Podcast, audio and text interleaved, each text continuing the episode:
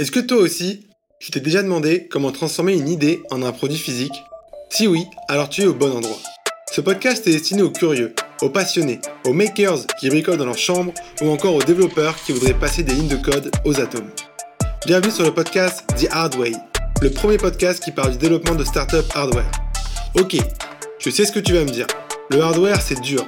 Mais l'objectif de ce podcast, c'est de te montrer comment surmonter ces challenges. À chaque épisode, nous recevrons un ou une entrepreneur qui a réussi à matérialiser ses idées en un produit pur et dur. Nous verrons ensemble comment ils ont réussi à surmonter ce que la plupart pensent insurmontable. Moi, c'est Gary, et comme beaucoup, je suis convaincu que les problèmes d'aujourd'hui ne se régleront pas qu'avec des lignes de code. Alors rejoins-moi pour comprendre comment façonner le monde de demain. Bonne écoute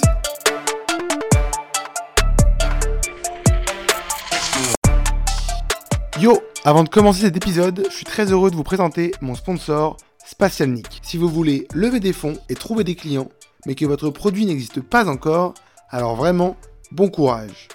Le hardware, c'est palpable. Et pour le vendre, il est indispensable d'avoir des visuels hyper réalistes pour se projeter et visualiser son impact. Et si vous ne savez pas faire des visuels réalistes en 3D, comme à peu près 99% d'entre nous, la solution, c'est de faire appel à Spatialnik un designer 3D qui vous permettra de créer des vidéos comme si votre produit existait pour de vrai.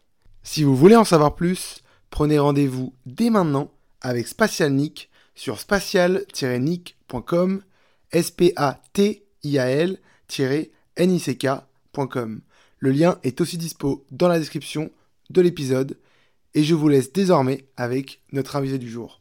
Salut Hugo. Salut Gary. Euh, je suis hyper content de te recevoir aujourd'hui parce que j'adore euh, ce que tu fais. Euh, je, laisserai aller les, auditeurs voir ce que tu fais sur Internet. Ça s'appelle Trône.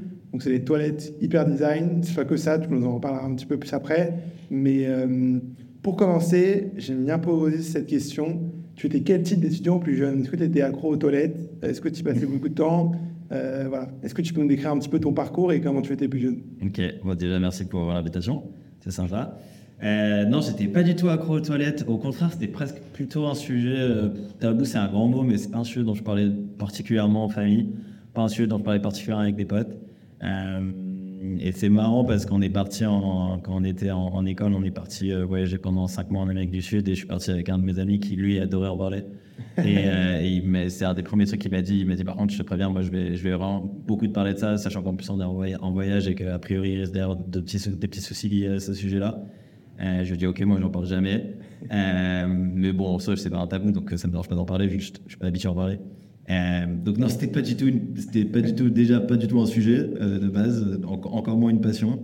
donc non non, il n'y a, pas de passion derrière la toilette et pourtant je suis ultra passionné par ce que je fais au quotidien et par, la boîte que, j'ai fondée. mais pour tout ce qui gravite autour en fait. Et ça, je pourrais t'en on dans le détail après, j'imagine. Mais on passe avec des archis. Moi, je voulais être archi quand j'étais petit. Euh, en école, je voulais ouvrir des restos et on passe énormément avec des restaurateurs. Donc on est en contact constant de, restaurateurs, d'hôteliers et autres, mais notamment de restaurateurs. Euh, moi, là où je pense être assez fort, c'est créer une marque euh, forte. Et nous, on a un boulevard sur notre sujet puisque puisqu'il y a peu de marques fortes à proprement parler. Donc il y, a un, il, y a, il y a un vrai terrain de jeu hyper cool. comment créer du désir, faire un objet qui n'en a jamais suscité, c'est peut-être le plus bel enjeu d'un point de vue brand. Mhm. Euh, je voulais bosser sur un produit physique, c'est un produit physique, euh, un bel objet. Euh, quand je le vois, je trouve ça, je trouve ça plutôt cool. je pense pas un quart de seconde de ma journée à ce que les gens font dessus, ça m'intéresse pas et j'y pense pas. donc voilà, donc en fait ça rassemble tout un tas de choses que je cherchais dans une aventure entrepreneuriale. Donc je suis ultra passionné par ce que je fais et pourtant j'ai aucune passion particulière pour pour les toilettes en tant que telles, mais comme, comme personne, je pense. Ouais.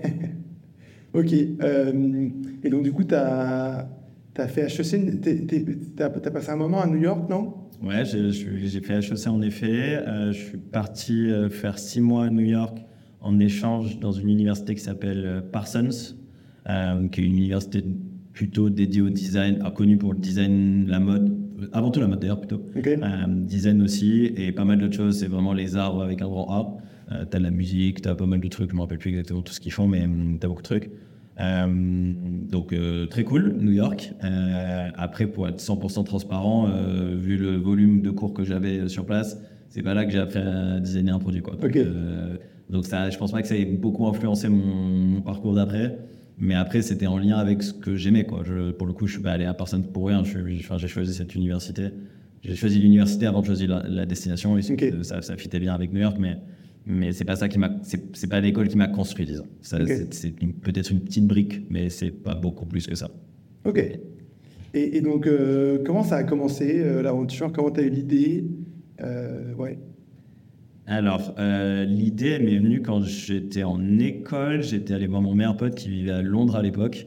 Euh, et il m'a emmené boire des coups dans un endroit qui s'appelle Sketch. Euh, si tes auditeurs regarder, ça s'appelle S-K-E-T-C-H. Euh, ils peuvent taper Sketch Toilet London et ils verront euh, du coup d'où vient l'idée. Mais en gros, euh, bon, je vais boire des coups avec lui dans, ce, dans cet endroit. C'est un, un immeuble dans lequel tu as deux bars, trois bars peut-être, deux restos. Et en fait, dans chacun de ces espaces-là, tu as une déco qui, qui est complètement à part.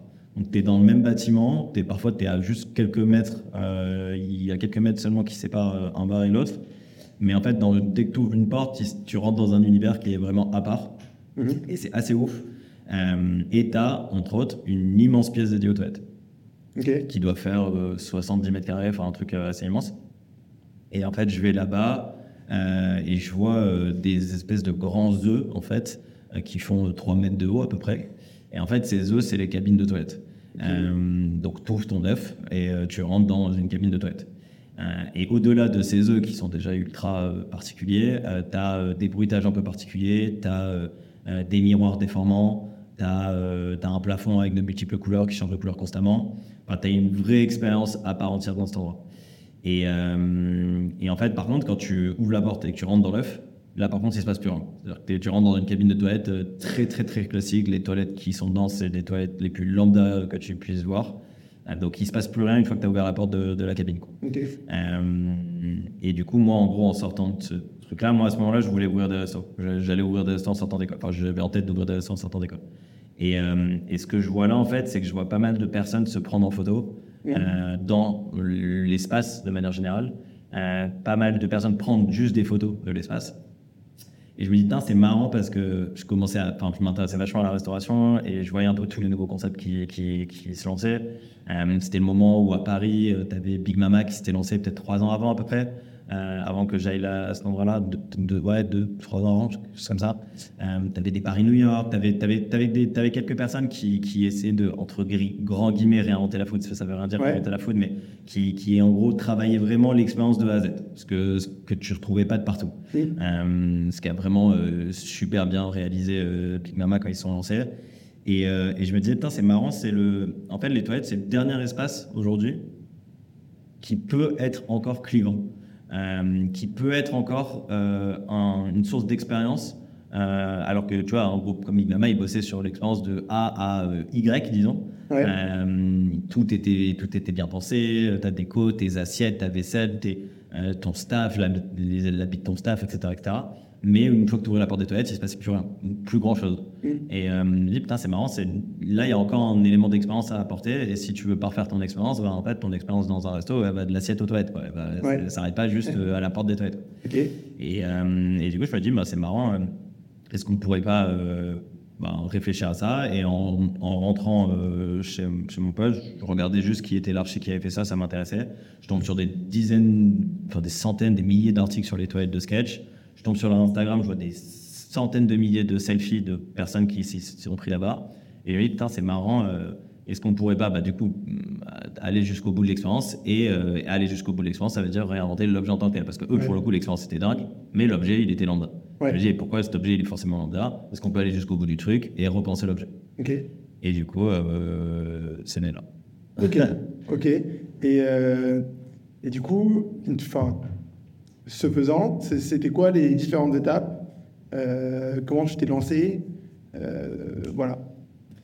Ah, déjà, je me suis, je l'ai pas, je me suis pas mis tout de suite à la tâche du tout. Euh, Ok. il s'est passé, je pense, euh, je sais pas, je dirais euh, deux ans peut-être avant. Ah que- oui, quand même. Ouais, c'est un truc, ouais, un an, deux ans, deux ans, deux ans, je pense.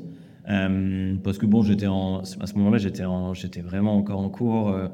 J'étais, j'avais pas fini mon- du tout euh, mon école, euh, et du coup, bon, je l'avais dans un coin de ma tête. J'en parlais un peu. Euh, J'avais eu deux, trois idées comme ça dont je parlais, mais c'était celle qui revenait le plus. J'en parlais à mes parents, j'en parlais à mes potes, j'en parlais à... Et bah, déjà, juste quand même, ce qui est, pas, ce qui est intéressant de savoir, c'est que bah, forcément tout le monde rigolait quand tu parles de ça. Euh, personne ne te prend vraiment au sérieux. Ouais. Euh, moi, je me rappelle, euh, et aujourd'hui, mon père, je pense qu'il est, c'est, c'est la personne la plus euh, de ce que je fais. Mais la première fois que je lui en ai parlé, il, ça le faisait rire, quoi. Il me disait, mais qu'est-ce que qu'est-ce que t'es allé faire? À HEC pour aller monter des toilettes, quoi. Ouais. Il me disait pareil d'ailleurs, sur, sur les restaurants. Qu'est-ce que t'avais, est-ce que t'avais, t'étais vraiment, t'avais vraiment besoin de faire HEC pour, pour aller ouvrir des restos? Bon, Maintenant, je pense qu'il dirait plus ça, mais même sur les restos. Mais, mais bref, donc voilà, il se passe, il se passe que je finis mes études. Et en gros, euh, j'ai la chance de terminer par un master euh, qui, est, celui que tu fais, je crois, euh, en entrepreneuriat HEC, où euh, à la fin de- du master, tu as, l'opportunité de bosser deux mois ou trois sur un projet perso. Mhm. Et bah, en gros, moi, à ce moment-là, j'ai deux, deux options. Soit je bosse sur un resto avec mon meilleur pote, ce qui était un truc que je voulais faire. Soit, euh, soit je teste euh, ce qui est devenu Trône, quoi. Mhm. Et euh, on se dit, ok, bon, bah, on, on- on part de notre, chacun de notre côté, on avance pendant deux mois ou trois, et au bout de trois mois, on fait point, on se dit, ok, on se rejoint l'un ou l'autre sur le projet respectif. Bon, finalement, il m'a pas rejoint sur, sur le projet. Bon, c'est toujours un. Euh, et il a tenté une très belle boîte d'ailleurs. Euh, mais bref, il me rejoint pas. Et moi, finalement, je décide de continuer parce que je me dis, OK, bon, en fait, euh, si je le fais pas maintenant, je crois que je le ferai jamais ce projet. Euh, j'irai jamais Je pense que j'irai pas à 40 ans me, me chauffer à réinventer les toilettes. Ouais. Euh, même si on est très cher encore à 40 ans. Et en vrai, avec le recul, je me dis que c'est complètement faisable. Mais à ce moment-là, je me dis ça. Euh, et du coup, je me dis, bon, bah, vas-y, euh, t'as pas grand chose à perdre, t'es encore plus ou moins dans le cadre de tes études. Euh, si c'était pas ça, je devais faire un stage, bah, je me dis, ok, non, bah, tente ça, tente ça et on verra. Ok. Et c'est comme ça que c'est parti. Et, et donc, donc, tu arrives, donc tu avais deux ou trois mois pour commencer à, à, à faire émerger cette idée. Le premier jour de, de ces trois mois, tu fais quoi? Et c'est quoi un peu les étapes? C'est quoi les premières, les premières galères? Est-ce que tu n'as pas du mal à vendre un truc qui n'existe pas? Euh, Surtout que c'est une idée un peu farfelue, quoi. tu ne pas de, enfin de, réinventer un micro qui a juste euh, qui a un meilleur son. Mm. C'est vraiment réinventer les toilettes. Surtout que c'est un objet qui n'est pas très sexy de base, donc on a du mal à s'imaginer sexy. Comment tu. Enfin, Ben. que- quels, quels sont aussi tes, tes apprentissages? Parce que tu as appris pas mal de trucs. Ouais. Euh, donc voilà. Ben, en fait, j'ai envie de te dire, je fais les choses à la fois comme bon élève et comme mauvais élève. Mauvais élève parce que euh, le- le- la chose qu'on m'a, peut-être un des trucs qu'on m'a le plus rabâché en, en- en dernière année d'entrepreneuriat et de manière générale en école, c'est euh, va sonder ton marché. Et va lui poser la question de est-ce que le, produit que tu veux sortir il répond à un pain, un besoin, un irritant, un truc, euh, il répond à un besoin. De, de base à un besoin, idéalement un irritant. Et moi, je savais que si j'allais si j'allais voir mon marché en disant euh, ok, je vais faire des, to- des toilettes les plus cool du marché, euh, est-ce que vous êtes prêt à mettre euh, 1500, 2000 euros dedans Je savais très bien qu'on allait me dire non, parce qu'en fait, euh, enfin, moi j'ai toujours connu les mêmes toilettes, euh, mes parents ont toujours connu les mêmes toilettes, mes grands-parents ont toujours connu les mêmes toilettes. Tout le monde a toujours connu les mêmes toilettes, donc, euh, donc c'est hyper compliqué de te projeter sur un truc tant que t'as pas vu quelque chose. Quoi. Donc, donc ça, je dirais que j'ai pas du tout suivi ça. C'était vraiment du coup vraiment de l'intuition. Et l'intuition, ben, c'est bien parfois, mais parfois c'est bien de la confronter à quelque chose. Euh, là, je l'ai vraiment pas du tout confronté. Euh, et après, pourquoi je dis aussi, par contre aussi d'une certaine manière comme bon élève, parce que tu me dis c'est quoi le premier jour, qu'est-ce que tu fais? Bah forcément, déjà le premier. Alors moi, ce que je fais à proprement parler, c'est que je pense que j'essaie de, rédiger un espèce de deck, euh, une espèce de présentation où je me dis ok, c'est quoi le marché? Euh, Est-ce qu'il y a un marché qui est relativement grand? Comment on va l'adresser? Quelle cible on va viser? J'essaie un peu de poser par écrit ce que j'avais plus ou moins en tête, à savoir, je me dis ok, moi ça va être. Moi, je pensais que ça allait être un produit euh, qui allait à la fois plaire aux restaurants, euh, aux hôtels et aux particuliers, mais bref, je voulais quand même euh, analyser ça, voir s'il y avait une- un peu plus de rationnel à, à donner là-dessus. Euh, faire un peu un espèce de plan euh, et bon, poser un peu les idées par écrit dans un deck. quoi. Et en parallèle de ça, par contre, ce que je fais surtout, c'est que je vais voir la faisabilité du, bah, de ce que je veux faire. Quoi. Ça, ça veut dire quoi? Réinventer toilettes. Et je savais très bien que si j'avais rien à montrer, en fait, j'ai fait, un, j'ai fait un premier concours très vite, au bout de deux semaines, trois semaines, je pense. Euh, et, euh, et en fait, tu, tu dis que tu vas réinventer les toilettes et on, peut te, on te dit, bon, ok, on t'écoute deux secondes parce que j'ai la chance d'avoir fait, euh, d'avoir fait HEC. et Ça, ça ne mérite qu'on t'écoute un tout petit peu plus parfois, ce qui n'est pas forcément une bonne chose, mais bref.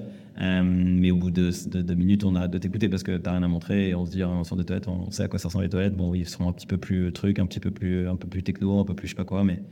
Et du coup, bah, je demande à, à mon meilleur pote d'enfance qui s'appelle Romain, Mhm. qui euh, est devenu architecte entre temps, lui.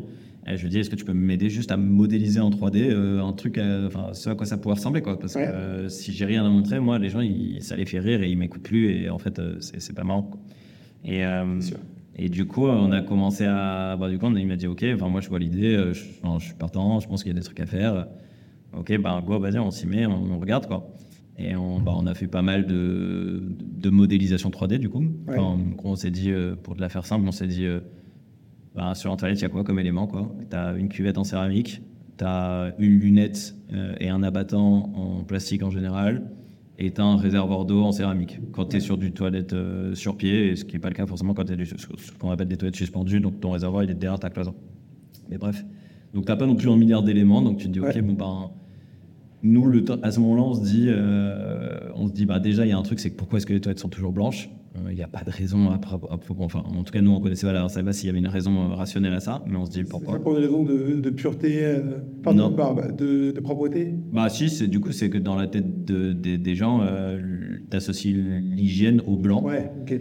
Donc, mais bon, c'est, c'est, enfin voilà, c'est pas, tu vois, t'as pas, tes cuisines sont pas forcément toutes blanches. euh, Enfin, tout n'est, tout ce qui est hygiénique n'est pas forcément blanc, quoi, Ouais. parler, en soi. Donc, euh, donc tu te dis que c'est, c'est quand même vraiment un peu une pile d'esprit, ça. Euh, donc on se dit bon déjà est-ce qu'on pourrait apporter de la couleur? On se dit ok bon c'est fait en céramique les toilettes. Déjà euh, quand on voit tous les assiettes euh, dans n'importe quel magasin de déco on voit des assiettes qui sont hyper colorées hyper avec des effets des trucs. On se dit bon déjà a priori je vois pas pourquoi ça serait pas possible. Mais bon on va creuser l'idée. Et après on se dit mais au-delà juste de la couleur parce que la couleur c'est sympa mais est-ce qu'on peut faire un peu plus? Et on se dit ben nous il y a un truc qui, qui, qui serait sympa c'est de ce réservoir d'eau. Autant le- la céramique, euh, la cuvette, tu te dis, bon, si tu la rends euh, visible, à l'intérieur, c'est pas très sexy. Autant le réservoir d'eau, rendre visible de l'eau, ça peut être sexy. Ouais. Euh, et on se dit, à côté de ça, il y a un truc qui pourrait être intéressant, c'est que ça permettrait aussi à chacun de se rendre compte de sa consommation d'eau au quotidien, de rendre euh, le- l'eau visible. Oui. Et du coup, on, ça- on essaie de penser surtout le réservoir d'eau, et on se dit, bah, ok, est-ce qu'on pourrait rendre ce truc-là visible? Bon, on voit que c'est pas si évident que ça, parce que tu as quand même des éléments à l'intérieur qui font que, ben, qu'il faudrait fondamentalement miniaturiser pour que tu, tu les vois pas. Oui. Euh, mais on se dit, bah, why not? Et on se dit, bon, bah, ouais, nous, en fait, notre truc, ça va être un réservoir d'eau transparent. Euh, on va voir l'eau descendre et remonter à chaque fois qu'on tire la chasse. Et, euh, et l'enjeu, bah, ça sera de faire disparaître ou de miniaturiser ou de mettre à un autre endroit euh, toute la partie technique que tu as à l'intérieur d'un réservoir d'eau. Donc, ce qui va être un flotteur, etc. etc. bref. Et, et c'est comme ça que bon, on a fait des premières pistes de, de design euh, et on a abouti sur ce qui est devenu euh, notre premier modèle, à savoir Icon 01, où tu as un réservoir d'eau transparent, où tu vois l'eau descendre et remonter, petite chasse, grande chasse, euh, une assise en céramique émaillée. On a, on on décidé de travailler l'émaillage de la céramique. L'émaillage de la céramique, c'est ce qui te permet d'obtenir différents coloris. Mhm. Euh, et donc, on est sorti de- des modèles euh, à la fois unis, du rose, du bleu, du vert, etc., etc. Et des rendus un peu plus originaux, où on va être sur des écaillés bleus, des écaillés verts, des panachés, etc., etc. Et vous avez réussi à avoir des, des rendus clean qui ne faisaient pas euh, fake Euh, Bah alors, euh, alors, ouais, pas fake. Non, fake, c'est pas le mot parce que c'est de la céramique et que c'est, en gros, c'est tu, enfin pour, pour vous la faire simple, euh, tu, tu vas couler une pièce dans t'as un moule, tu coules la céramique dans ce moule, euh, tu démoules, tu laisses un tout petit peu sécher, tu démoules, tu laisses la pièce sécher. Là, selon ton usine, selon ton fabricant, ça va être entre 4 jours et 2 semaines, disons, euh, selon la température dans laquelle euh, la pièce euh, évolue. Euh, et ensuite, tu lui passes ce qu'on appelle l'émail, donc euh, que tu vas pulvériser, euh, par exemple, au pistolet. Tu as, différentes techniques, mais en- entre autres, c'est le cas. Euh, et ensuite, tu passes cette pièce au four. Euh, là, tu cuis pendant 24 heures à euh, 1280 degrés à peu près. Et euh, la pièce, elle sort elle est euh, finalisée et tu la vois émaillée, enfin finalisée. Je parle au niveau de. Au niveau, enfin, une fois que vous avez fait les, les, modé- les modélisations, Ouais. est-ce que les, les rendus Ah, en 2D sur- ah d'accord, ok. étaient, avaient pas l'air euh, fake? Enfin, Bah alors ça, j'ai la chance de bosser avec, avec Romain et Romain, il, il est très fort en modélisation 3D. Ok. Donc en fait, euh, bon maintenant quand je regarde les premières modélisations 3D, je me dis qu'elles étaient, qu'elles faisaient assez faillite parce qu'on a vraiment beaucoup plus poussé de trucs aujourd'hui quand on doit sortir une modélisation 3D. Et aujourd'hui, objectivement, une modélisation 3D, euh, il y a 99% des gens qui qui le voient pas et qui pensent que c'est une photo. Et Ok. encore plus sympa sur 99%. Mais euh, mais à l'époque, bon, c'était relativement quali. Enfin, tu te projetais quand même pas mal. En réalité, tu te projetais pas mal. C'était pas, tu voyais que c'était une 3D, mais tu te projetais pas mal. Et mais ça, ça nous a aidé. Et du coup, bah, quand j'ai commencé à pitcher pour la première fois avec une modélisation 3D de ce à quoi pouvait ressembler ensemble des toilettes, Mhm. bon bah là, pour le coup, c'était là, on a un peu plus écouté. Ok. Et, euh, et donc, ouais, tu en parlais, t'en parlais juste avant. Euh, on parle souvent de l'irritant, du problème, des barrières à l'entrée. Euh, du coup, enfin, c'était, comment tu as géré ça? Est-ce qu'il y avait vraiment un irritant au niveau des toilettes? Ou est-ce que, tu sais, on parle aussi de la pyramide de, de Maslow, je sais pas si tu connais avec les, les- les différents besoins. Toi, vu que ça se situe un peu plus haut quand même, c'est pas dans les besoins primaires. Euh, comment est-ce que tu as, réussi à te défendre sur, sur ça? Bah ouais, alors, euh, alors tu as des irritants aux toilettes. Ouais. Euh, parce que nous, notre ambition, c'est pas, de, pas juste de réinventer les toilettes d'un point de vue design et de sortir 30 designs différents de toilettes. Nous, notre ambition, en gros, pour la faire simple, c'est, c'est un peu un triptyque c'est euh, design expérience. Donc, euh, sortir des produits qui sont plus jolis, qui sont plus expérientiels, qui. voilà. Euh, confort, faire en sorte qu'il soit plus confortable, mais plus confortable, ça peut, dire, ça peut vouloir dire plein de choses. Ça peut être, euh, nous, par exemple, on bosse sur l'intégration d'une techno qui permet de purifier l'air et d'anéantir la moindre odeur aux toilettes. Bon, bah, ça, c'est une forme de confort. Si demain, euh, t'ouvre la porte des toilettes et ça sent plus jamais mauvais, c'est du confort. Oui. Euh, si demain, tu, c'est plus du tout gênant d'avoir tes toilettes à côté de ton salon parce que, bah, en fait, les bruits que tu fais sur les toilettes, personne les entend. Parce qu'on a travaillé, je sais pas, l'ergonomie du truc pour faire que nanana, le matériau qui fait qu'on n'entend plus rien, ou je sais pas quel techno ou pas techno on mettra à l'intérieur. Mhm. Bon, bah, ça, c'est du confort. Donc, ça, c'est la deuxième brique de notre, de notre réflexion sur le product. Et la troisième, c'est l'impact. C'est faire en sorte qu'on ait des produits qui soient le plus clean possible. Euh, donc, euh, notamment qu'ils soient fabriqués le plus proche possible de où on les vend. Mais pas que. Ça peut être, euh, être- utiliser des, des matériaux recyclés, utiliser de nouveaux types de matériaux qui sont, qui, dont l'industrie est beaucoup moins énergivore, etc., etc. Donc, en gros, nous, le triptyque, c'est ça. Euh, et pour répondre à ton. Et oui, du coup, pour répondre à ta question, donc oui, il y, y avait des irritants. Euh, il y, a, des irritants aux toilettes, il y en a toujours aujourd'hui. C'est pour ça que c'est tabou euh, quand même en France, en Europe, de manière générale, plutôt dans la société occidentale, c'est relativement tabou. Donc il y a des irritants, mais c'est vrai que nous, le premier produit qu'on sort, on répond pas vraiment à un irritant parce que le premier produit qu'on sort, en gros, on pourra en parler après si ça t'intéresse, mais euh, on signe notre premier contrat et on a 5 mois pour sortir de terre cette toilette, ce qui est littéralement impossible. Avec le, le temps, c'est c'est impossible. On l'a fait, mais on l'a fait, euh, on l'a fait, on a sorti un produit qui, qui fonctionnait pas quoi. Donc, euh, donc voilà. Et donc en 5 mois déjà sortir un produit, même un produit qui fonctionnait quasiment pas, euh, c'était déjà compliqué. Mais si en plus on commençait à réinventer, euh, à supprimer les odeurs, à, à faire en sorte que ça ne génère plus jamais de bruit, etc., etc. Bon là c'était vraiment, c'était, il fallait une armée de 100 personnes pour, pour le faire. Donc le premier produit, en effet, il est avant tout design, Mhm. avant tout design et expérientiel. Euh, et en effet, du coup, il répond pas, un- enfin, il répond un irritant des personnes qui euh, font attention aux objets qu'ils ont chez eux et euh, ou aux, ce qu'ils mettent dans leur restaurant et, qui ont envie d'un truc cool, quoi. Mais, mais moi, j'étais un peu ma propre aussi. Moi, je suis capable de passer. Si je veux un nouveau canapé, je peux passer euh, des, des mois à aller chercher un canapé, à chiner un peu partout et, et- et- et en avoir un pourri pendant, pendant des mois tant que j'ai pas trouvé celui que je veux. Euh, je peux faire pareil sur une lampe, je peux faire pareil sur une chaise, je peux faire pareil sur pas mal de choses, à peu près tout, je pense. Euh, et du coup, je me dis, bah, ok, dans, une- dans, un, dans un appartement, les toilettes, c'est la pièce maîtresse d'une pièce que font les toilettes. C'est un élément qui est ultra visible, sur lequel tu passes du temps, beaucoup en réalité, euh, que tout le monde voit. C'est pas une brosse à dents que tu vas cacher dans ton verre ou dans ton, dans ton armoire. Euh, tes invités ils vont y passer. Pourquoi est-ce que cet élément-là, juste, on décide de ne pas lui accorder d'importance? Euh, C'est quoi la raison rationnelle à ça? Euh, Pourquoi est-ce que ça doit toujours être moche? Pourquoi tu dois avoir aucune marque cool? Pourquoi est-ce que c'est un non-choix? Pourquoi est-ce que personne t'a jamais demandé quelle toilette tu voulais? J'exagère un peu en disant personne, mais c'est souvent un non-choix. En général, on te, on te- on te- on t'en propose deux, mais c'est les mêmes, donc tu choisis en fonction du prix. Euh, et du coup, voilà, et je me dis pareil pour les restos. Je me dis, bah, les restos, ils, des, des, des- je citais tout à l'heure Big Mama, euh, je leur cite parce qu'en plus c'était notre premier client, mais euh, ils font attention au moindre détail. Pourquoi eux, ils ne font pas attention au, à un non-détail que sont les toilettes, quoi. Et du coup, bah, moi, je me disais, bah, là, je pense qu'on répond à, je sais pas si le terme c'est un besoin, mais je pense qu'il y, a un- il y a un créneau de marché à aller chercher. et voilà, ça, c'est là où je dis c'est un peu plus de l'intuition qu'autre chose. C'est tu, moi, je, ouais, c'est un peu plus l'intuition. Euh, donc, du coup, euh, tu as ton comedy design. Euh, T'es à Station F, c'est ça? Ouais, en sortant d'école, je vais, à- je rentre à Station F. Ok. Tu rentres à Station F grâce à ton deck et euh, tes comedy design. Parce que pour, Ouais. pour rentrer, il y a une Ouais, exactement. Je me rappelle plus exactement, mais oui, c'est un deck avec euh, du coup la modélisation 3D dont je parlais tout à l'heure et euh, pas plus que ça. hein. Ok. Et Une micro-analyse de marché et de, une stratégie euh, de go-to-market, mais bon, ça va pas, ça va pas très haut.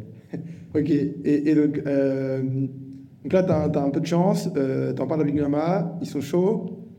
Comme, donc, si tu veux expliquer, peut-être. Ouais, alors ça, c'est, pour le coup, je dirais pas que c'est, enfin, de la chance, Oui, enfin. de la chance. Ça, pour le coup, quand on te dit provoquer ta chance, c'est, ça, je pense qu'on l'a provoqué. En gros, on arrive à Station F, tu as trois zones à Station F. Tu as la zone dans laquelle tu fais tes rendez-vous avec le public, la zone dans laquelle tu travailles et la zone de restauration. Quand on arrive, tu que les deux premières zones. Tu pas la zone de restauration. On- donc on bosse pendant je sais pas, les premières semaines et on voit qu'à côté de nous, tu as un chantier. Euh, on apprend que, enfin, j'apprends que ça va être une, ça va être une zone de restauration. J'apprends que ça va être euh, une enseigne notamment qui va chapeauter tout le- toute la zone. J'apprends que ça va être Big Mama et je me dis ok, bah, en fait moi je vise des restos, euh, les restos cool euh, en vogue du moment. Big Mama c'était vraiment la, la référence de très très très très loin la plus en vogue du moment à ce moment-là. Euh, même aujourd'hui, elle l'est quasiment encore. Euh, mais bon, disons un peu moins parce que de- depuis que tu as eu un milliard d'autres enseignes très très cool qui sont sorties. Mais euh, à ce moment-là, il y avait, il y avait personne sur, il y avait personne Euh, ou quasiment personne. Et du coup, je me dis, ok, bah, moi c'est la meilleure visibilité possible pour moi, c'est de me lancer avec eux de base. Et en plus de ça, ils sont à 20 mètres de mes bureaux. Donc euh, si- s'il y a le moindre sujet, je suis là et et du coup, euh, là, je vais les voir. Et je leur dis, euh, bah voilà, nous, on, avait du coup cette, modélisation, cette fameuse modélisation 3D, toujours la même. Et en plus de ça, on avait créé, vu que, mon, vu que Romain, il est architecte, donc celui qui a designé le produit, il est architecte de formation, il est architecte euh, tout court même. Euh, il- on avait créé des, on avait fait des modélisations 3D d'univers qu'on pouvait créer autour de l'objet. Donc Mhm. euh, des cabines de toilettes en fait. Ouais. On avait créé une cabine de toilette, euh, une espèce de chalet suisse. L'autre, c'était une boîte de nuit. L'autre, il y avait des miroirs de partout. L'autre, il y avait je sais pas quoi. Enfin bref, on avait fait une petite dizaine de concepts comme ça. On dit voilà, nous, on va sortir ce modèle-là, en montant la 3D qu'on avait faite du produit. Et en parallèle de ça, on est capable de créer des univers comme ça. Et on pense qu'on on a appris qu'il faut ouvrir un resto à côté de nos bureaux. Et on est, on est hyper partant pour faire ça avec vous. quoi. Et, euh, et en fait, en l'espace de même, même pas 10 jours, une semaine, je pense, bah, ils nous disent euh, Ok, go, c'est parti. On fait ça ensemble. Et euh, alors qu'on n'avait rien. hein. Moi, j'avais un dessin euh, en 3D. J'avais pas de société immatriculée, pas de partenaire industriel, pas d'ingénieur dans l'équipe. euh, Et, et sur ça, ils étaient pas un peu inquiets ouais, ils ont pas demandé. Ah, ok. Non, mais moi, c'est pour ça que je suis hyper reconnaissant de, de, de, Victor et Tigram, qui sont les deux fondateurs de, de Big Mama, parce que ils- déjà, ils n'ont pas demandé, mais peut-être parce qu'ils savaient. Je ne sais pas pourquoi ils n'ont pas demandé, mais en tout cas, ils n'ont pas demandé.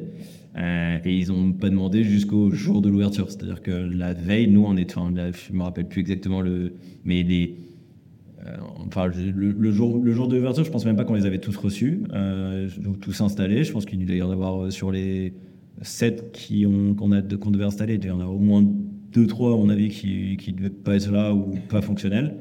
Mais jusqu'au jour même, ils ont, ils ont rien demandé. Quoi. Donc, euh, et, euh, et après, on, a eu, on est passé par un milliard de problèmes. euh, parce que les, les, les, les toilettes qu'on avait installées euh, à l'ouverture, ils étaient, ils étaient catastrophiques en termes de fonctionnement. Euh, et, euh, et je me rappellerai toujours un, un, un jour, c'était, je sais pas, ça devait être un, deux, un mois, deux mois, trois mois, je sais pas, après l'ouverture. On a eu plein de problèmes. Il y avait une grosse soirée à la, à la Felicita, donc, qui est le lieu dans lequel on a installé les toilettes, Mhm. donc euh, le restaurant du groupe Mama. Et euh, je croise euh, Victor et il me dit Ça va? Je fais Ouais, très bien, et toi? Il me dit Ouais, alors apparemment, il y a eu pas mal de problèmes. Enfin, il y a eu quelques problèmes sur les toilettes. Je fais Ouais, ouais, mais t'inquiète, là, c'est bon, c'est- en train d'être géré. la semaine prochaine, il n'y en aura plus. Et il m'a coupé, il m'a dit Non, mais écoute, t'inquiète, je sais ce que c'est l'entrepreneuriat, pas, pas de galère. Je fais, ok, bon, c'est hyper sympa. Et, euh, et voilà, genre, je sais pas à quel point ils ont su les problèmes qu'on a eu. Euh, Est-ce qu'ils ont eu tout l'ampleur des problèmes qu'on a eu là-bas ou pas Ça, je, je sais pas trop. Mais je pense que ça aurait rien changé. Je pense qu'il m'aurait dit la même chose. Et, euh, et il a été hyper supportif sur, tout. Donc, moi, je suis ultra reconnaissant de ce qu'ils ont fait pour nous. C'est ce qui nous a permis de nous lancer. Et, ça, c'est important. Moi, le, le- peut-être le, le truc, d'ailleurs, je disais qu'il y a un truc que j'avais appris en, école de commerce en, en master entrepreneuriat, mais en fait, le truc qu'on m'a le plus dit en master entrepreneuriat, c'est euh, jette-toi à l'eau et t'apprendras à nager. Ouais. Bah, ça, c'est ultra vrai, en fait. Nous, on est allé voir Big Mama, on n'avait rien, on avait 25 ans, euh, on, ça- on connaît peanuts à, l'industrie, et encore moins à l'industrie sanitaire. On n'a pas de société matriculée, pas d'ingénieur. On dit qu'on va créer des toilettes et qu'on est OK pour faire l'ouverture dans 5 mois. Enfin, c'est, n'importe quoi. Quand tu penses, c'est n'importe quoi. Euh, c'est d'un- d'une naïveté euh, totale, quoi. Et, euh, mais bon, on, l'a fait quand on est allé les voir. On leur a dit, voilà, on va créer ça. Est-ce que vous êtes partant? Et on l'a fait, quoi. Donc, pour en revenir à ta question de base, donc, oh, ouais, en fait, on a eu de la chance parce qu'ils nous ont dit oui, c'est sûr, évidemment. Mais bon, cette chance, on est quand même allé la chercher. Et ça, c'est une leçon hyper importante. C'est un moment, faut y aller, quoi. Moi, je pense que si j'étais pas allé voir euh, Big Mama à ce moment-là, je pense que je serais pas là en train de te parler. Parce qu'en fait, on est sur une industrie, tu es sur des process, tu es, sur du temps long. Ça, c'est un truc qu'il faut que, que tu apprends. Et, et Station F, ça a été génial pour plein de choses. Mais Station F, c'est un endroit dans lequel tu as beaucoup de tech, beaucoup de digital. Donc en fait, tu as tendance à regarder un peu ce qui se fait autour de toi et en fait, faut pas trop le faire ça. Ça, ça, a- quelques vertus, mais ça te permet pas de mesurer quels sont les vrais enjeux de, de, ta boîte, de ce qu'est une boîte indus, euh, d'une boîte hardware. Et, euh, et bref, je sais même plus ce que je te, je te racontais, mais euh, qu'est-ce que je te disais? On a été sur, euh, sur le développement, du coup, pour ces sets, le développement des sets. euh, Ouais. Oui, non, bah, bref, et pardon, je te disais, mais bref, ce, ce- apprendre à jeter à l'eau, c'est quand même. Ah oui, voilà, euh, c'est quand même euh, c'est quand même enfin ça c'est important et ouais si j'étais pas allé les voir je pense qu'aujourd'hui je l'aurais pas fait enfin je je serais pas là à te parler parce que on aurait voulu on aurait travaillé jusqu'à avoir un produit qui était euh, qui était ok et en fait le produit ok mais il a mis un temps fou à arriver parce qu'une fois qu'on a installé Big Mama on, on l'a revu et des améliorations continues sur ce produit elles se comptent même pas par centaines elles se comptent par milliers je pense. Donc euh, donc on l'aurait jamais fait. C'est juste là on avait on ça nous a mis un coup de pied au cul et on s'est dit bon bah il y a des clients concrètement qui vont venir et qui vont aller aux toilettes. Donc il faut que ces toilettes ils fonctionnent. Euh, s'il faut on les répare tous les jours. C'est ce qu'on a à peu près fait. Parce qu'ils fonctionnent jamais plus de 24 heures les toilettes qu'on a installées au début. Et après ça devait durer 48 heures puis 72 heures puis truc. Et à la fin bon aujourd'hui on a des produits qui fonctionnent quoi. Mais, euh, mais ça a pris du temps. Et si on n'avait pas eu ça, euh, je je suis pas sûr que j'aurais été là. Quoi. J'aurais pas tenu deux ans sans argent, euh, sans me payer, sans truc, sans aucun client. euh, voilà. Donc euh, donc c'est important ça. C'est il y a une, quand même une leçon euh, hyper importante. C'est oui, il faut faut jeter à l'eau à un moment, il faut aller chercher son premier client. Et c'est ce qui me pousse, quoi. Quand nous, Big ils nous ont dit oui, on a, on a arrêté de, de procrastiner plein de trucs, on a arrêté de se poser mille questions, on a dit bon, c'est simple, faut sortir des produits. Donc, Ouais. euh, faut lancer les moules, faut sortir des premiers, enfin, faut sortir des protos, faut industrialiser le truc. On a cinq mois, euh, go, quoi. Ok. Et donc, donc, du coup, Big Mama te dit OK. Et là, comment ça se passe? Parce qu'en plus, euh, au-delà de la- de l'aspect design, il y a un aspect technique. Tu nous expliquais qu'il fallait miniaturiser un peu euh, le flotteur, les trucs comme ça, etc. Comment tu gères ça? Sauf que tu n'es pas, un- t'es pas un G, Ro- Romain C'est ça, Romain? Ouais. Romain non plus, il n'est pas un G. Non. Euh, comment vous faites? Bah alors, en fait, en- au moment où je discutais avec Big Mama, enfin, j'ai commencé à discuter avec Big Mama, j'ai commencé aussi à discuter avec, euh, avec, euh, avec un mec qui s'appelle Camille, euh, qui est lui ingénieur, euh, comme toi laisser Arts et Métiers, euh, et qui nous, a, qui nous a rejoint à peu près au, au moment où on a, on a dit les Big Mama. Et donc là, il y a eu la compétence technique qui s'est rajoutée et du coup qui a permis d'industrialiser un premier truc quoi. Mais pour autant, c'était enfin, au tout début quand même mine de rien, je sais plus exactement le laps de temps qu'il y a eu entre Big Mama l'arrivée effective de Camille, mais euh, mais oui, je me suis quand même, à un moment, j'ai quand même, j'ai quand même fait, je, me rappelle avoir tapé euh, sur Google euh, comment fabriquer des toilettes ou fabrication toilettes, je- un truc comme ça. J'avais aucune idée de comment fabriquer des toilettes. Euh, je savais pas qu'il fallait faire un moule, je savais pas que tu coulais de la céramique, de, je savais même pas que c'était en céramique, je savais pas que tu devais ensuite couler la céramique dedans. Enfin bref, je savais rien quoi. Et je suis tombé sur un site euh, dont je me rappelle très bien. euh, où il y avait écrit, euh, moi, du coup, j'imagine en tapant fabrication toilette, où il y avait écrit notamment le numéro de deux personnes. Il y avait écrit euh, Monsieur Poisson 2.06 nanana, Monsieur Lacroix 2.06 nanana. Et je fais OK, bon, bon j'appelle le premier, il me répond pas. J'appelle le deuxième, il me répond. Je dis bon, bonjour, euh, ah, moi je monte une boîte, on essaie de réinventer les toilettes. dans les grandes lignes, c'est ça. On sait pas comment. Enfin, est-ce que vous êtes capable de fabriquer des toilettes? Ils disent ben, euh, non, non. Enfin, nous en fait, on, on fait des moules. Mais par contre, on n'est pas fabricant de toilettes, on ne sait pas fabriquer des toilettes derrière. Et il, il me dit bon, par contre, je connais un mec qui, euh, avec qui on bosse de temps en temps, qui lui, pour le coup, fabrique, des- fabrique derrière. Euh, je peux lui en parler et si ça l'intéresse, bah, il vous rappellera. Je dis, ok, très bien. Et en fait, cette fameuse personne, je crois que c'était le lendemain ou limite l'après-midi même, me, rappelle en me disant Hello, euh, on m'a parlé de vous, euh, euh, chaud pour en, savoir plus. Quoi. Et du coup, je lui ai expliqué et là, euh, bah, il nous a dit Ok, bah, venez dans notre usine et, vous allez voir de vous-même ce qu'on peut faire et vous me direz si ça, si ça vous convient. Quoi. Et c'est ce qu'on a fait. Et, là, bon, bah, je ne vais pas rentrer dans les, enfin, dans les très grandes lignes, mais en gros, on arrive dans l'usine, on voit que, on des toilettes, des vases, des, vasques, etc., etc. Mais on voit que du blanc. C'est une toute petite usine, hein, c'est une micro, euh, micro PME. Et on se dit bon, ok, bon, c'est pas trop exact, c'est pas exactement ce qu'on cherchait. Et en fait, on passe la porte d'un d'un micro atelier qu'il y avait dans l'usine, euh, l'atelier de Jean-Claude. Jean-Claude, c'était la personne qui était en charge de l'émaillage, donc de celui qui faisait les couleurs. Mhm. Il faisait que du blanc parce que tout le monde lui demandait du blanc. Mais en fait, en parallèle, lui, quand il s'ennuyait, ou je sais pas, il restait plus tard le soir, ou il venait plus tôt le matin, je sais pas exactement quand est-ce qu'il faisait ça, mais il s'amusait à faire plein de petits tests d'émaillage. Et en fait, il y avait des milliers d'échantillons de couleurs dans cet atelier. Alors qu'il n'y avait pas une couleur dans, l'usine. Et euh, on trouve des, euh, bon, déjà tous les couleurs possibles et pardon, en uni, mais on voit aussi euh, pas mal de rendus euh, écaillés, mouchetés, on voit des rendus girafes, on voit des rendus, enfin des rendus panachés, des rendus, bref, on voit des rendus exceptionnels. On se dit mais c'est bon là, c'est bon, notre boîte elle est elle est lancée, ça va ça va être un carton quoi. Le jour où on sort des, toilettes avec ce- ces, ces émaux là, enfin ces, ces coloris là, c'est sûr que tout le monde va les arracher, il y a pas, de- débat quoi. Sauf que bon, après, on a, un peu déchanté parce qu'en fait, entre des petits échantillons qui font 5 cm sur 5, euh, qui sont tout beaux, tout mignons, avec des beaux petits, des beaux petits pigments, des beaux petits mouchetés, des beaux petits trucs, euh, et un toilette qui fait euh, 45 cm de hauteur, euh, qui a plein de formes, de trucs entre la bride, le. Enfin bref. Là, il y a un monde euh, entre les deux. Et euh, bah, le, le joli petit échantillon girafe que tu avais vu, et on s'était dit, bon, trop bien, ça va faire euh, une ambiance girafe. Euh, bah, quand on l'a sorti en vrai, les, les petites taches marron euh, sur l'échantillon, elles étaient devenues des énormes traînées euh, marron, ce qui est vraiment pas de très bon goût sur les toilettes en plus. Et là, on s'est dit bon, ok, bon, en fait, c'est pas aussi simple que ça. ça va prendre un peu plus de temps que prévu. Mais bon, voilà, c'est parti un peu comme ça, quoi. Ok. Et, et donc, du coup, vous avez sous-traité à 100% euh, la production? Ouais, bah alors euh, ça, c'est un, un- un- obligé, je sais pas, parce que aujourd'hui, surtout, c'était pas le cas quand nous on s'est lancé, mais là depuis peu, il- la France investit vachement sur l'industrie. Euh, Il y a des gros plans avec pas mal d'argent qui ont été mis dessus, notamment pour la première usine. Euh, mais nous, c'était pas du tout le cas quand on s'est lancé il y a 5-6 ans. Euh, et du coup, on n'avait pas du tout les moyens d'ouvrir une usine. Quoi. Donc, euh, déjà, on n'avait aucun savoir-faire. Mhm. On, est- on avait 25 ans, on connaissait rien à l'industrie, encore moins au sanitaire. Donc, ouvrir une usine à ce moment-là, euh, là, c'était vraiment c'était de la folie pure et dure. Quoi.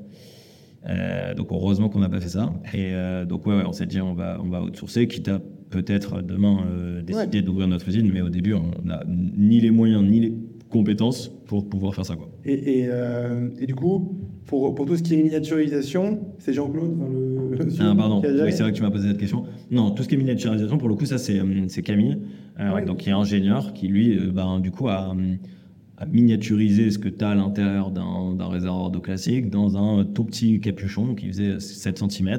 Ok. et ça, c'est ouais, du travail d'ingénierie, Et, et il a fait ça seul? Euh, ouais, seul. euh, ouais, seul. Bon, après, euh, enfin, alors ça, peut-être deuxième petite leçon hyper importante, euh, c'est de savoir s'entourer. Ouais. Euh, je dis la première, c'est de savoir se jeter à l'eau. La deuxième, je pense que c'est savoir s'entourer et c'est savoir euh, prendre son téléphone et, appeler. Et on, moi, j'ai eu la chance d'avoir. euh, Enfin, j'ai pas du tout de réseau personnel pour le coup, mais grâce à ton école, tu as toujours un réseau. Et donc, tu as pas mal de personnes qui bossent dans pas mal de secteurs différents. Quoi. Et euh, ben, Camille, c'était pareil, Romain, c'était pareil. Et du coup, ben, j'imagine, on a tous appelé un peu des gens sur plein de sujets. On a été énormément aidés et je suis hyper. euh, ah, je remercie toutes les personnes qui nous ont aidés parce qu'il y en a eu vraiment à l'appel. Mais du coup, oui, c'est principalement lui qui l'a conçu. Maintenant, tu sais, en discussion avec des sous-traitants, en discussion avec des fabricants, en discussion avec des amis. Il y a, un de ses amis, je me rappelle, qui m'avait aidé sur l'électronique. Bref, c'était un micmac un peu de, pas mal de trucs. Mais oui, c'est lui qui l'a conçu.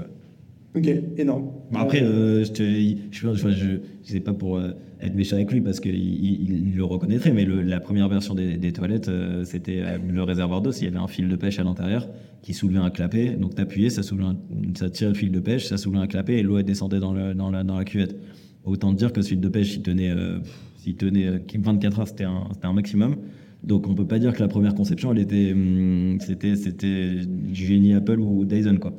Mais bon, ce qui est normal, on avait 25 ans. Moi, mes premières ventes, c'était une catastrophe aussi. Donc, euh, Et du coup, après, vous avez. euh, euh, en fait, c'est, moi, je- enfin, ce que j'aimerais aborder plus ici, c'est plus la, la, la qualité euh, sur le plan technique. Ouais. Comment vous, vous l'avez, vous l'avez amené dès le début, un peu avec les membres du board gra- grâce à Camille. Est-ce que vous avez après euh, recruté quelqu'un de peut-être plus expérimenté Euh, Est-ce que non, c'est surtout euh, qui, euh, qui, est, qui est devenu de plus en plus fort sur le sujet qui est un peu des deux, mais comment on apporte de, de la solidité technique? C'est quand même assez important quand on fait du, du hardware. Dur. Ouais, c'est hyper important. Mais en fait, c'est il y a en fait ce qu'on a fait nous, ça c'est important, je pense. c'est à la fois en fait se lancer aussi vite, Mhm. c'est à la fois ultra positif pour ce que je te disais tout à l'heure, c'est-à-dire que je pense que je serais pas là si je l'avais pas fait. Mais après, par contre, je paye vraiment les pots cassés de, de ce lancement hyper rapide. Parce que derrière, en fait, ce qu'on a fait, c'est qu'on a bricolé pendant euh, des mois, des années, quoi, euh, sur le produit historique. Parce que bah, forcément, on l'avait conçu euh, en deux secondes. et derrière, bah, sans expérience aucune. Et derrière, bah, en fait, on a bricolé, bricolé, bricolé. Le fil de pêche, il a disparu pour devenir je sais, je sais plus quoi.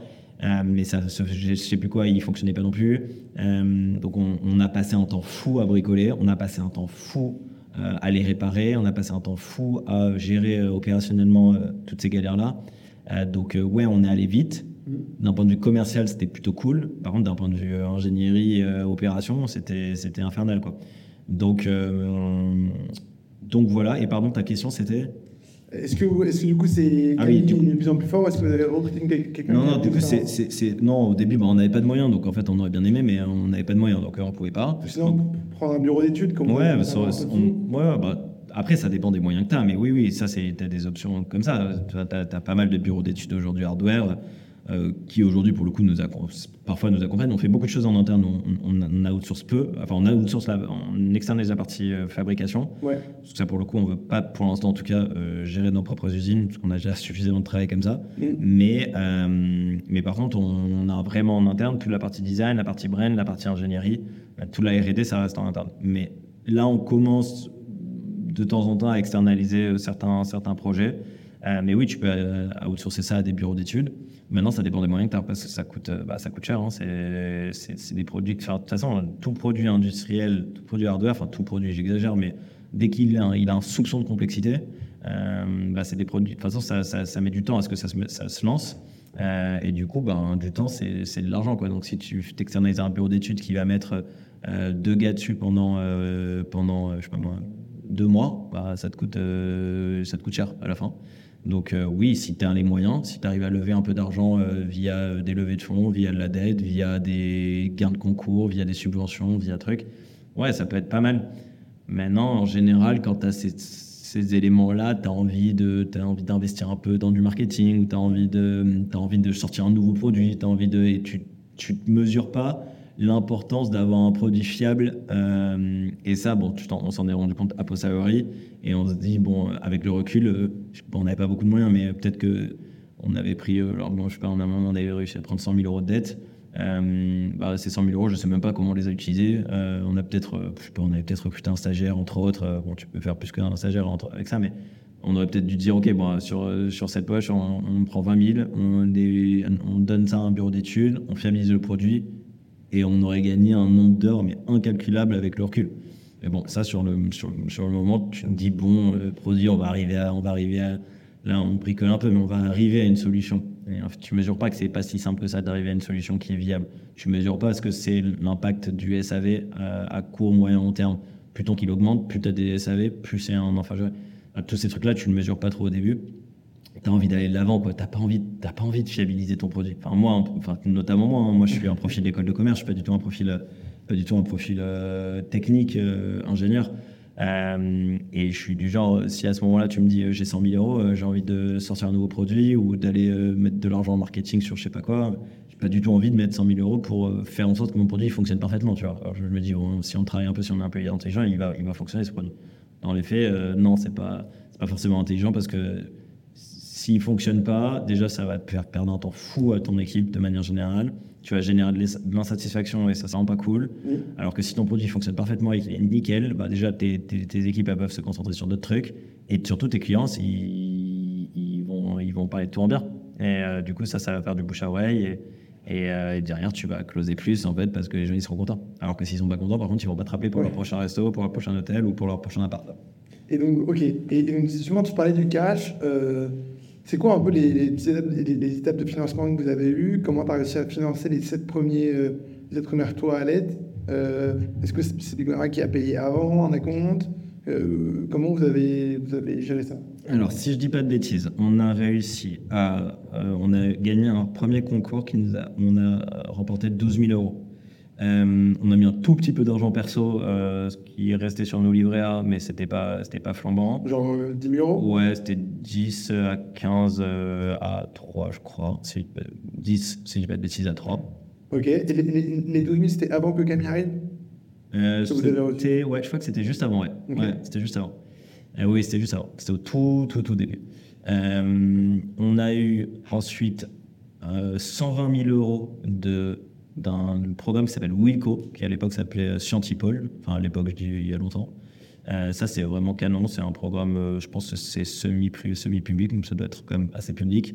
Euh, c'est de la dette, mais remboursable sur un- avec un différé énorme, donc, donc hyper intéressant. Sur vous-même ou sur la boîte? Alors, c'est un cas particulier parce que je crois que c'est sur nous-mêmes, mais par contre, tu dois avoir des garanties si tu craches la boîte. C'est pas, je crois pas, je sais plus comment ça se passe, mais mais t'as pas, t'as peu de garanties perso si je dis pas de bêtises. C'était longtemps pour être honnête, je me rappelle plus très bien, mais euh, sinon, je suis pas sûr qu'on l'aurait fait. Donc euh, donc voilà, et on a eu de la chance parce qu'on bah, on a commencé à faire un tout petit peu de chiffres, mais on faisait peanuts, quoi. C'était, c'était des fixes qu'on faisait à ce moment-là. Et euh, on a. Ah, pardon, c'est une expression du sud, ça. des, des fixes, c'est pas beaucoup. Ok. Euh, on gagnait, on, on gagnait pas grand chose. Mais, mais- mais vous ne faisiez pas encore de prestations Enfin, vous ne livriez pas encore de toilettes Produits. bah alors, alors là, j'ai avancé un peu dans le temps. Mais alors, si, si on s'en tient à la livraison de Big Mama, Ouais. on avait 12 000 euros de concours, 10 000 euros de nous et euh, 120 000 euros de, de Wilco. Ok. Et post-Big Mama, euh, je- ça devait être 3, 3, 3 4 mois après, euh, on, avait, on avait signé entre-temps, euh, je sais pas, 2, 3, 4, 5 clients. Euh, et là, on a réussi à prendre 100 000 euros de dette bancaire, ce qui est assez improbable parce qu'on avait vraiment zéro de chiffre d'affaires. Mais je pense que notre, notre, notre, notre conseiller, euh, il était sur le départ et il, il a dû valider ce, de- ce, ce dossier en partant. Je pense que en temps normal, on aurait pas- il n'aurait pas été validé ce dossier. Euh, mais bon, bref, nous, on était contents avec 100 000 euros d'argent de plus. Et donc, euh, voilà, mais ça, c'était quelques mois après le, le lancement chez Big Mama, ouais. Et, et du coup, après, vous avez fait une levée, je crois? Ouais, mais ça, c'est du coup, c'est un peu plus. Ouais, plus tard. Ça, c'est, ouais, je pense, euh, une grosse année après le lancement de Big Mama, je pense. Et Vous vous avez levé combien? Elle levait 1,3 million. Auprès de qui? Que des business angels, Ok. euh, pas, pas- que des entrepreneurs français pour la plupart, sur différents euh, segments, mais il y avait euh, bah, notamment nos premiers clients, euh, fondateurs de Big Mama. Euh, il y avait euh, des personnes euh, sur du produit type euh, euh, Sacha Boston et Jimmy Fairley. Euh, il y avait euh, des personnes un peu plus dans la tech comme Thibaut Elzière. Euh, bref, on a eu pas mal de pas mal de- d'entrepreneurs. euh, et, et- et au niveau du business model, euh, aujourd'hui, si, si, s'il n'y a pas le mot récurrent dedans, c'est mort. Euh, comment vous avez géré ça? Parce qu'en gros, tu vends les toilettes une fois et après, euh, c'est fini. À moins qu'il y ait un truc derrière. Bah alors, Com- voilà, comment tu, tu permets d'a- d'avoir de la croissance? Comment tu, tu permets de, de voir big euh, quand tu vends un truc en monoproduit? Bah, en fait, c'est quand même euh, l'histoire du, du, de la vie, quand même, le, le non-recurring. Enfin, en fait, euh, le recurring, c'est des trucs quand même. bon, c'est pas, pas forcément une, c'est pas vraiment que lié à la tech. On en parle quand on parle de la tech et du digital. Mais en fait, tu avais une forme de recurring sur d'autres business avant, Ouais. euh, avec du service. Mais bon, euh, la, plus, la plupart des. quand tu, quand tu, la, la plus grosse valorisation aujourd'hui, euh, si c'est LVM, si c'est LVMH, il n'y a pas de recurring business, hein, ou Ouais. très peu. Peut-être qu'ils font du service sur ce- certains trucs, mais concrètement, tu achètes un sac, euh, ils te, ils te vendent pas en parallèle un abonnement pour que tu puisses venir Ouais, nettoyer. c'est un, produit de consommation. C'est que là, une fois qu'un restaurant a acheté. Ouais, un là tu l'installes et tu. voilà, oui, oui, un client, Bah, alors ça dépend. alors, tu peux avoir du recurring parce que tu as. déjà quand tu. bah, alors tu pourrais. Non, mais en fait, tu peux te créer du recurring de, de mille et une façons. Euh, tu peux te créer du recurring, je te parlais de, technologie anti-odeur. Si demain, mais tu es obligé d'utiliser des. Enfin, tu obligé. Dans la techno qu'on utilise, nous, tu as des filtres euh, que tu dois changer tous les X mois. Bah, tu peux décider de faire du recurring à, vendre des filtres en, en parallèle. Euh, tu peux en effet faire du recurring si tu fais de la maintenance auprès de toute ta- cible B2B. Enfin, il y a pas mal de façons de faire du recurring en soi. Mais nous, c'est pas forcément ce qui nous intéresse aujourd'hui. Déjà, sortir des produits, c'est déjà complexe. On a envie de créer une belle marque, créer des beaux produits. Ça prend vraiment beaucoup de temps. Aujourd'hui, on n'a pas le sentiment que, bah voilà, on, pourrait se faire des papiers toilettes et le vendre en, en recurring. Mais, euh, mais voilà, c'est pas les, pas les projets qui nous, qui nous donnent le plus envie aujourd'hui. Et on a envie de construire la marque avec euh, tout un tas de, beaux produits avant de euh, peut-être réfléchir à ce type de service-là. Mais c'est pas notre ambition première aujourd'hui. Et je pense que tu peux créer une très belle marque, une très belle boîte sans que tu aies aucun recurring. Mais en fait, je te dis aucun recurring, c'est pas vrai parce que sur du particulier, en effet, tu as peu de recurring.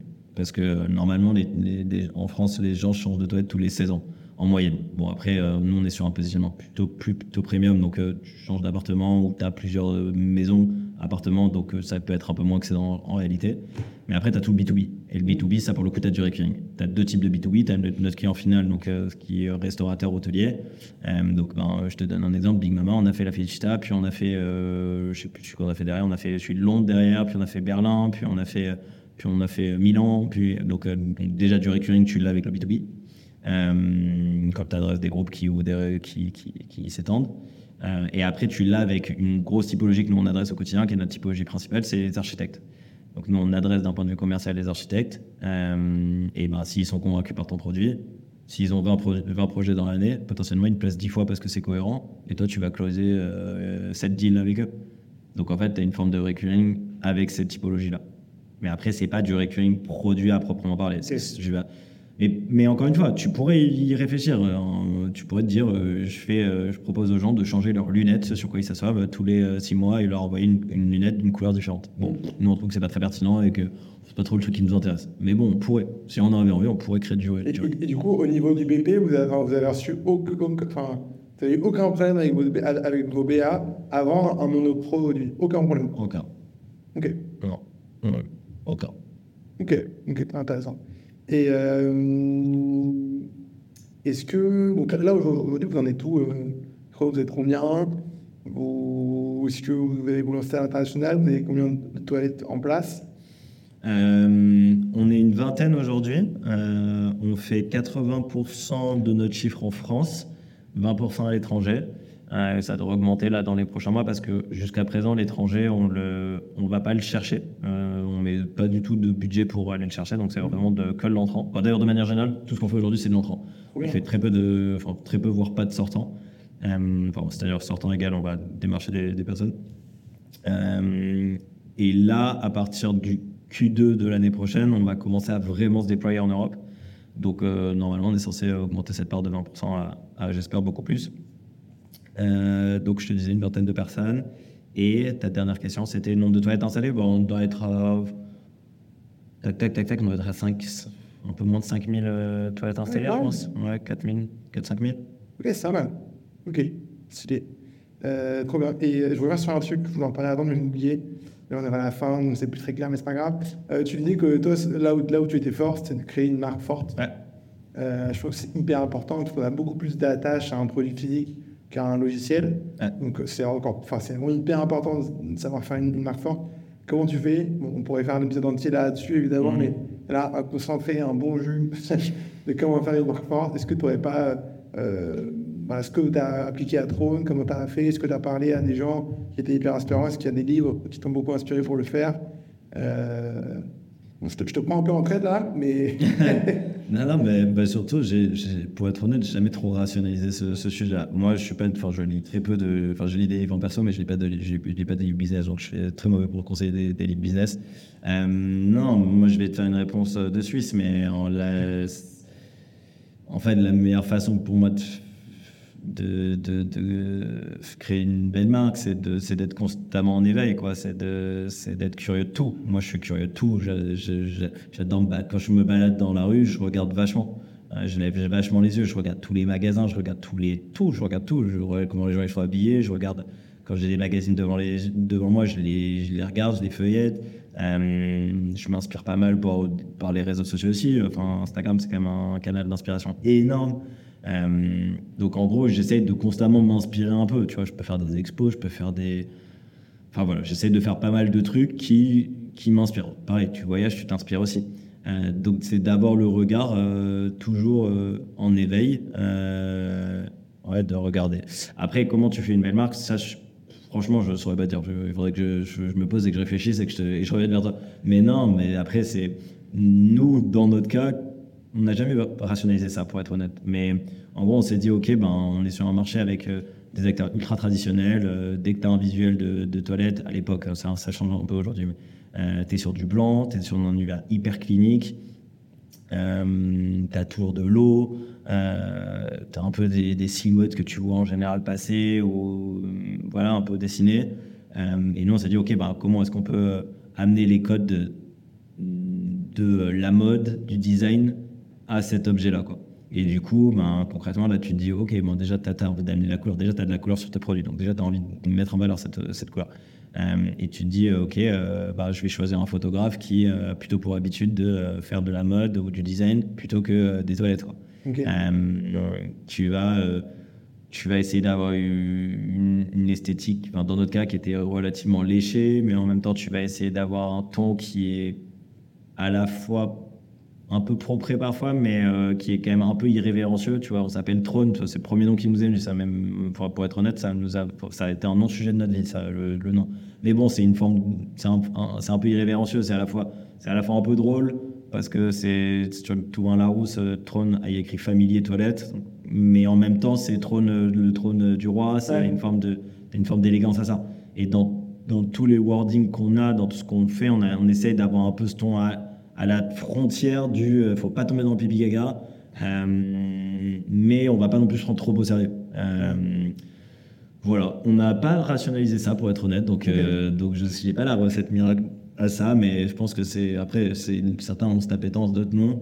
Euh, moi j'adore ça, j'adore regarder les marques autour de moi, j'adore voir comment elles- quelles, quelles activations elles mettent en place, comment c'est quoi les touchpoints qu'elles utilisent, c'est quoi les c'est quoi les- l'innovation sur ce sujet-là.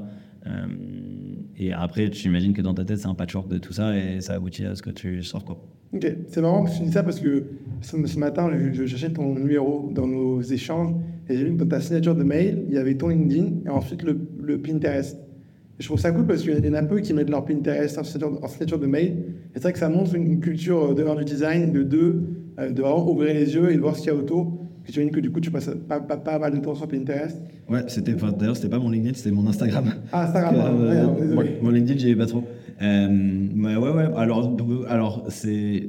T'as raison, mais pourtant, c'est pas vrai parce que je Ah ouais suis pas du tout un bon utilisateur de Pinterest. Ok. Je suis pas un très, je suis pas très très fort sur les réseaux sociaux, mais à part sur Instagram que je connais quand même pas mal. Mais euh, Pinterest, je- c'est un réseau que je connais assez mal, mais je sais qu'il est hyper euh, pertinent pour pour ce qu'on fait. Et je suis entouré de personnes qui pour le coup l'utilisent et m'ont dit la pertinence. Mais j'ai un compte, je l'utilise de temps en temps, mais je suis pas un aficionados de ce de ce réseau social là. Mais oui, euh, dans, notre- dans notre cas, ça fait sens. Euh, si demain j'avais monté en SaaS euh, B2B, euh, je pense que j'aurais pas mis le lien vers notre euh, vers notre Pinterest quoi. Plutôt vers LinkedIn pour le coup. Mais euh, voilà. Ok, trop bien. Bah, écoute, j'ai- voulu créer un peu un genre et, et un take que j'ai de trucs, ça n'a pas marché, c'est pas grave. Euh, en tout cas, merci beaucoup. Euh, c'est la fin de, de cet épisode. Merci à toi. Euh, et voilà. Ciao. Cool. Ciao.